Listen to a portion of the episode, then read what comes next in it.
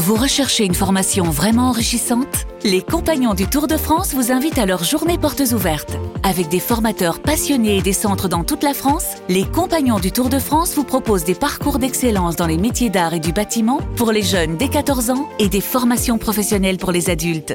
Pour connaître toutes les dates des portes ouvertes près de chez vous, rendez-vous sur compagnondutourdefrance.org. Les Compagnons du Tour de France, la transmission des savoir-faire. Vous écoutez RMC, RMC, Église d'aujourd'hui. Matteo Ghisalberti. Bonne nuit, bienvenue dans l'église d'aujourd'hui, l'émission religieuse qui est proposée par le diocèse de Monaco et qui passe tous les samedis soirs après l'afterfoot sur RMC. Alors cette nuit, nous allons partir en Arménie qui, pour rappel, est a été le premier État du monde à être chrétien euh, dans l'histoire, euh, parce que euh, sa comment dire conversion remonte au premier siècle après euh, Jésus-Christ. Et pour nous guider dans, dans ce voyage, j'ai le grand plaisir ce soir de recevoir euh, une, un journaliste sportif très connu que sans doute nos auditeurs connaissent. Et il s'agit de Thibaut Vézirien. Bonsoir. Bonsoir et merci. Merci beaucoup d'être d'être venu. Alors euh, justement, les passionnés du sport, des sports savent que euh, tu as travaillé, tu as animé plusieurs chroniques et émissions sur euh, le groupe TF1, le groupe Canal, la chaîne de l'équipe, sur la chaîne de l'équipe, et euh, que maintenant tu développes une série de contenus et tu animes tes émissions sur tes chaînes euh, YouTube, euh, Twitch, euh, TikTok. Il y a 200 000 personnes qui te suivent, euh, donc c'est. euh, Mais naturellement, voilà. Merci. On- on- ce soir, on parlera très peu de sport peut-être, mais euh, on parlera surtout de, de tes origines parce que, comme le suggère ton nom de famille, tu es d'origine arménienne. Et euh, Exactement. euh, moi, ce sont mes grands-parents qui ont d'ailleurs fui le génocide arménien de 1915 pour euh, partir d'abord euh, se réfugier adolescents, petits euh, euh, au Liban, puis comme beaucoup prendre des bateaux. Alors certains sont partis euh, au niveau de la diaspora beaucoup aux États-Unis mhm. et d'autres euh, en France, Marseille, Dessines, Lyon et euh, Paris, sa banlieue. Et euh, c'est là que je suis né, donc en banlieue parisienne, et que j'ai appris euh, ce que ce qui étaient mes ancêtres. J'ai appris euh, à connaître aussi mes grands-parents, quand même, jusqu'à mon adolescence, et à comprendre que ce qu'ils avaient fait, ce qu'ils avaient essayé de faire aussi en France en, en aidant euh, la résistance, euh, plein de choses comme ça qui sont très inspirantes. Et euh, donc forcément, j'ai ce, ce, ce arménien. on, on, on y- on va y arriver, mais d'emblée, je voudrais te demander que représente la, la foi chrétienne pour les Arméniens? On a dit que justement les Arméniens sont devenus le premier peu- peuple du monde au monde chrétien. Ben, c'est euh, assez compliqué à, à vivre en effet parce que l'Arménie c'est un îlot chrétien au milieu donc de l'Azerbaïdjan et de la Turquie de dictature. Donc on est dans une situation où, il y a une jeunesse quand même très européanisée en, Fran- en Arménie qui est une démocratie assez neuve et euh, à la fois euh, ben, d'autres personnes pour qui euh, la foi euh, cette euh, Église orthodoxe est très présente aussi qui permet euh, c'est un pays relativement pauvre quand on Mhm. compare notamment à la France, à l'Arménie, qui permet euh, cette fois de, de, de toujours plus d'avoir de solidarité, d'espoir aussi en, en l'avenir. Et donc ça reste ancré et très présent en Arménie, mais c'est aussi un pays où, où toutes les cultures et toutes les religions vivent euh, en paix. Oui, parce qu'il faut se rappeler que euh, bien qu'ayant vécu quelques problèmes entre guillemets euh, au niveau de la de, comment dire de l'organisation de l'État, euh, l'Arménie est une démocratie et euh, il ne faut pas oublier non plus que voilà quand il y a eu des problèmes, euh, on, on a eu des enquêtes, on a eu de tout n'est pas parfait, mais euh, quand même il s'agit d'un pays démocratique. Il s'agit en effet depuis cette fameuse révolution de velours qui a maintenant 4-5 ans, euh, ça a été la création après donc euh, cette euh, transition indépendante d'après post-soviétique, je vais dire, il y a eu l'arrivée donc du premier ministre Nicole Pachinian qui a voulu instaurer euh, la fin, en effet, des passe droits, la fin euh, de d'énormément de, choses euh, qui, qui n'ont rien à voir avec la démocratie et petit à petit faire une transition qui s'avérait être aussi vers l'ouest, donc vers l'Europe, et ça n'a pas vraiment plu ni à la Russie ni aux pays voisins, ce qui amène avec beaucoup de naïveté de la part de l'Arménie aux problèmes géopolitiques et aux problèmes humanitaires dramatiques actuels. Naturellement, on, dans cette émission, on fait pas de la géopolitique, on fait pas, comment dire, on fait refait pas l'histoire aussi, euh, mais on ne peut pas éviter de parler de, de ce qui se passe euh, actuellement euh, en Arménie et surtout à côté de l'Arménie en réalité, parce qu'il y a la région du Haut-Karabakh qui euh, se trouve enclavé complètement dans le, dans le Azerbaïdjan parce que la seule euh, route de, de con, des connexions, disons, de liaison avec l'Arménie est interrompue, si je ne me trompe pas. Est-ce que tu peux... Malheureusement, dans les années 20, Staline a décidé de euh, diviser pour mieux régner. Il, il déplaçait les peuples. Il, il, a joué au puzzle. Et -hmm. alors que cette zone donc de l'Artsakh, désormais région auto, autonome, mais indépendante, mais autoproclamée, le problème, c'est qu'il y a aujourd'hui dans cette zone 120 000 Arméniens qui vivent euh, depuis la nuit des temps d'ailleurs, depuis des millénaires. Euh, il n'y a qu'à voir d'ailleurs les églises sur place, etc., qui sont à chaque fois profanées ou détruites quand euh, les, les Azéris passent dans les parages. -hmm. Donc aujourd'hui, on a dans cette zone, dont il y a un blocus dramatique et pour les pour les êtres humains, les hôpitaux, les enfants qui, qui vivent là-bas, on a une zone où ils ne peuvent plus vivre parce que l'Azerbaïdjan explique que Staline leur a donné ces terres il y a 100 ans malgré le fait qu'il n'y ait pas ou qu'il y ait eu peu d'Azéris sur place, ils veulent à tout prix récupérer ces terres. Alors, on peut l'expliquer par peut-être des mines d'or et d'autres choses, euh, d'autres choses économiques, le, la, la, volonté de refaire la route de la soie, plein de choses comme ça. Mais aujourd'hui, donc, on a en fait des populations qui sont sous le, le dans le viseur de l'Azerbaïdjan et euh, avec euh, ce qui semble être euh, de façon euh, mal déguisée une volonté d'épuration ethnique, mmh. puisque il faut effacer toute trace d'arménité, de christianisme aussi. Euh, est-ce qu'on est dans une guerre de religion, une guerre de civilisation? C'est bizarre. De, de ton point de vue, encore une fois, d'origine arménienne, etc.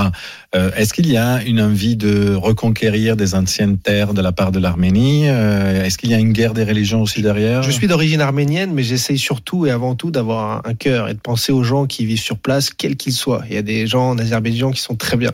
C'est encore une fois euh, s'en prendre surtout aux dirigeants. Mm. bien sûr que l'Arménie veut la paix à tout prix. Mm. C'est un petit pays enclavé, sans ressources, sans énergie, sans gaz, sans pétrole, au milieu de deux dictatures avérées. Et euh, donc ce pays qui a des défauts, bien entendu, qui a des faiblesses, a eu la naïveté de, se penser, de, de penser que s'offrir une démocratie était un gage de paix, alors que pas du tout. Dans le monde aujourd'hui, il vous faut des alliés. Et euh, les alliés de l'Arménie euh, se comptent sur les doigts de la main. Et à l'arrivée, on se retrouve. Elle n'a pas été naïve de penser que la démocratie était bien, parce que finalement, c'est bien. C'est bien, mais ça n'offre pas la paix de façon garantie. Et aujourd'hui, donc, eh bien, ces terres sont euh, rognées, plus que rognées, et il a une vraie menace sur euh, l'Arménie, tout simplement, parce qu'après cette région de l'Artsakh au Khalabar, est-ce que ce sera pas ensuite euh, la zone sud de l'Arménie, etc., etc. Euh, je reviens un petit peu justement au départ des Arméniens un peu qui ont lieu tout au long de l'histoire. Euh, on a des communautés euh, arméniennes historiques qui se trouvent à Venise, au Liban, vous le citez tout à l'heure, euh, et puis par exemple aussi à Marseille, effectivement, et ailleurs. Los Angeles énormément. Voilà, et, et, à chaque et à chaque passage, ils ont laissé quelque chose aussi dans l'histoire, dans la culture, dans la dans l'art et dans la religion, forcément. C'est un peuple qui a toujours essayé déjà de bien vivre avec les personnes qui les recevaient, de toujours rendre euh, au moins deux fois ce qu'on nous offrait. Donc, euh, qui a toujours, c'est facile de dire toujours, mais qui a régulièrement euh, réussi à s'assimiler. Donc, euh, la diaspora arménienne est très forte partout dans le monde, mais euh, la situation du pays, euh, la mère patrie, est tellement difficile que euh, beaucoup de gens d'origine arménienne peinent à se situer. Euh, les terres, par exemple, où euh, ont vécu mes grands-parents, sont aujourd'hui situées au centre, à l'est de la Turquie, puisque ce sont des terres arméniennes. À l'époque, l'Arménie la, voilà. était beaucoup plus grande. Était beaucoup plus grande. C'est l'Arménie occidentale qui est aujourd'hui tout l'est de la Turquie. Mm -hmm. Donc, euh, où sont vos réelles racines dans ces cas-là? Elles ne sont pas l'Arménie actuelle, en tout cas. Mais en effet, en termes de culture, de religion, de musique, l'Arménie est un petit peu partout autour de plein de gens. Euh, et tous ceux qui ne le savent pas, en effet, euh, si euh, vous connaissez des gens avec un, un nom qui se termine en, en Yan, normalement, 99 fois sur 100, vous avez un Arménien pas loin de chez vous. Comme si ça se termine à I, c'est un Italien, Et peut-être. voilà, Mathéo. Encore, ça arrive. Ah. ok, effectivement, on a, on a quelque chose de commun, mais effectivement, je, je, je me rappelle, ayant habité aussi à Rome, que qu'il y avait euh, des traces des églises des, des, des Arméniens euh, et, et qui sont qui sont d'ailleurs très très très belles. Euh, d'ailleurs, euh, parlant de Rome, euh, il faut se, dire aussi que malgré tout, avec peut-être un peu trop de légèreté ou peu d'attention, mais quand même depuis l'Europe, on regarde avec attention avec euh, à, ce qui se passe dans le Caucase. D'ailleurs, bon, en 2016, euh, le, pape François avait effectué un voyage apostolique, donc l'une de ses visites officielle euh, en Arménie et en Azerbaïdjan justement dans une démarche de paix euh, et que justement en décembre 2022 à la prière de l'Angelus de, du 18 décembre il avait parlé du Haut-Karabakh donc cette, cette région qui se trouve euh, dans le Azerbaïdjan mais qui est arménienne de, de culture et des populations il avait dit le pape je suis préoccupé pour la situation dans le couloir euh, corridor de la Chine Ouais. Euh, euh, dans le Caucase du Sud parce que C'est la seule route donc qui mène de l'Arménie à cette région autonome euh, de Or- du Haut-Karabakh et donc cette cette route est aujourd'hui bloquée par Et vous pensez que euh, les, les autorités euh, civiles et aussi éventuellement religieuses européennes devraient faire plus, bouger plus En fait, le, de permettre à l'Azerbaïdjan de faire ce qu'elle a envie quand elle a envie, de lancer une épuration ethnique sur des populations pacifiques, civiles et des enfants, euh, c'est pour moi lancer euh, un, un mauvais un mauvais signal euh, partout dans le monde. Mhm. Et ça veut dire que ça peut faire boule de neige. Et donc aujourd'hui, en effet, la guerre et le danger nous paraît loin, même vis-à-vis de l'Ukraine, quoique. Mais euh, avec l'Arménie, ce qui se passe, c'est que ça vous envoie en effet un autre signal euh, de va en guerre. Et euh, si on est, on reste pas fort face à des dictatures comme celle-ci, on va continuer vraiment d'aller dans un monde de guerre. À votre avis, la France fait assez? Jamais assez malheureusement quand on est dans cette situation pour les autres, mais euh, la situation du monde actuel est tellement difficile que c'est facile de juger de cette façon. Euh, sauf que euh, la France étant tellement proche du peuple arménien, l'Arménie étant tellement isolée, la France a quand même un devoir euh, de d'exemplarité aussi et d'emmener encore une fois d'autres pays dans son Et on rappelle d'ailleurs que le président de la République, Emmanuel Macron, a euh, euh, de toute façon maintenu des contacts avec le monde arménien et arménien aussi en France. Il est très, il est très proche en effet des, des Arméniens. Plusieurs, euh, à plusieurs occasions, euh, même à mon niveau, j'ai pu euh, croiser le président de la République qui, euh, s'il ne bouge pas fortement publiquement par des grandes déclarations, en tout cas reste très proche de la situation et suit ça très attentivement. Et ça, heureusement, euh, c'est ça, ça fait chaud au cœur dans tous les cas. En tout cas, comme dans cette émission, on aime la paix. Absolument. Et Voilà. Selon vous, bon, c'est un peu une, euh, une question euh, comme si on avait la baguette magique, mais quand même, il faut euh, garder de l'espoir toujours. Euh, Qu'est-ce qu'on pourrait faire pour revenir à une situation plus apaisée euh, Quel est votre votre sentiment? La situation est très difficile. Là, c'est comme si c'était une question posée, posée à un, un homme, un chef d'État.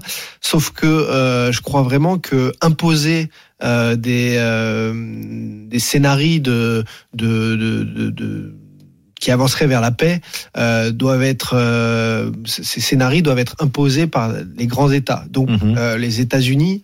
La Russie aussi, qui, qui fait partie de, qui avait lancé une, une force de paix. euh, Conférence de paix, à- par une exemple. conférence de paix obligatoire et surtout arrêter de faire semblant vis-à-vis de l'énergie, Mhm. puisque l'énergie aujourd'hui russe passe par l'Azerbaïdjan, passe par la Turquie et arrive en Europe. Mhm. Donc on fait semblant en effet avec les embargos euh, très publics, très médiatisés, de d'empêcher la Russie de vivre et elle, elle, euh, elle, elle vit très correctement en vendant euh, donc euh, ces énergies euh, à des pays comme l'Azerbaïdjan et la Turquie, dont l'Europe en ce moment se trouve assez proche. Mm.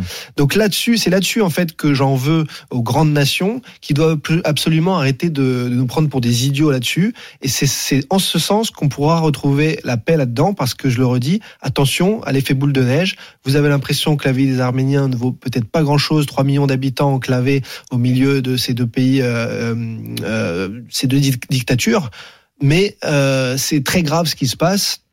Et même si ce n'est pas aussi médiatisé que l'Ukraine, on est sur des dangers euh, majuscules pour euh, une petite démocratie du Caucase. Et comme on est attaché à, la démocratie, ça, ça vaut le coup de, de la défendre.